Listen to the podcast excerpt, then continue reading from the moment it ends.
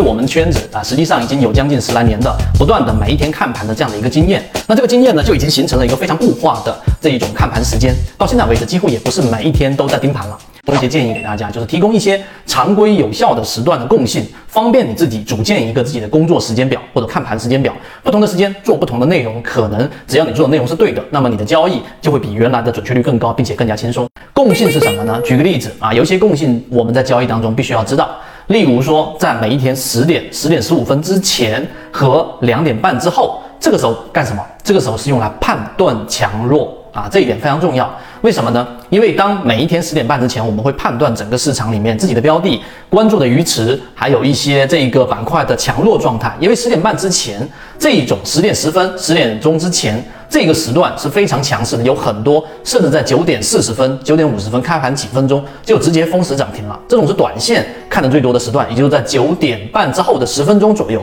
看哪一些个股封死涨停，看哪一些标的出现二连板、三连板成妖，这一个是短线看的。那么我们圈子在讲的模式呢，在九点半到十点钟这半个小时，两点半到这个三点钟这半个小时里面，我们更多的是用来判断我们自选鱼池当中的哪一些标的的强与弱，还有就是看它的一个呃，尤其是尾盘啊，尾盘的话是非常容易出现我们所说的这种偷机啊，快速的资金拉拉进去，所以一般情况之下买卖个股都是在这两个半个小时里面去进行交易，这是第一个时间块。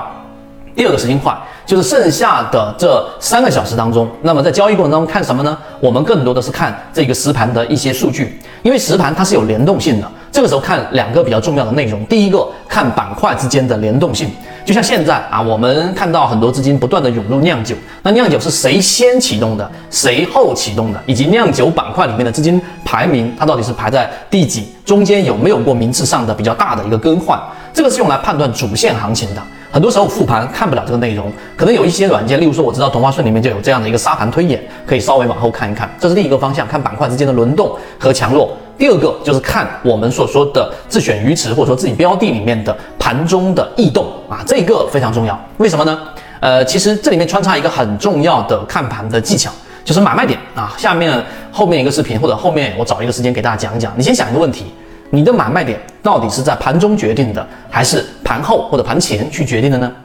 答案是盘前或者盘后，早就已经开盘之前就已经决定了的。很多交易实际上都是在盘中去决定的，错了啊！这个我认为至少这样的成功率不高。那第二个我们看的方向呢，就是个股标的它在盘中出现的异动。这个异动不仅仅是因为它放量，不仅仅是因为它进行一个突破。例如说，我举一个实际的例子，你可能关注某一个标的啊，这个标的呢，然后在盘中进行了这样的一个盘整，在开盘前你就定好一个呃上方的一个次上趋势的一个突破，或者是一个次下趋势的一个超跌的一个下方支撑的一个跌破。一旦跌破或者一旦突破，那么在超跌突破这个信号当中，就可以成为一个介入的一个买点。大概的价格，我们用我们的模式，其实已经是能够算得出来的。所以盘中看的是这一个异动，这个异动到底是放量的突破，还是突破之后盘中非常的犹豫？盘中在这个突破的过程当中，所有的标的都很弱，就它很强。那么这些都是盘中我们要去看的。所以基本上一整天下来，真正看盘的模块不用拆分到半个小时或者特别细，主要分成这两个大的模块之后，然后再根据自己的实际操作，可能你一周只有一天两天能够看盘，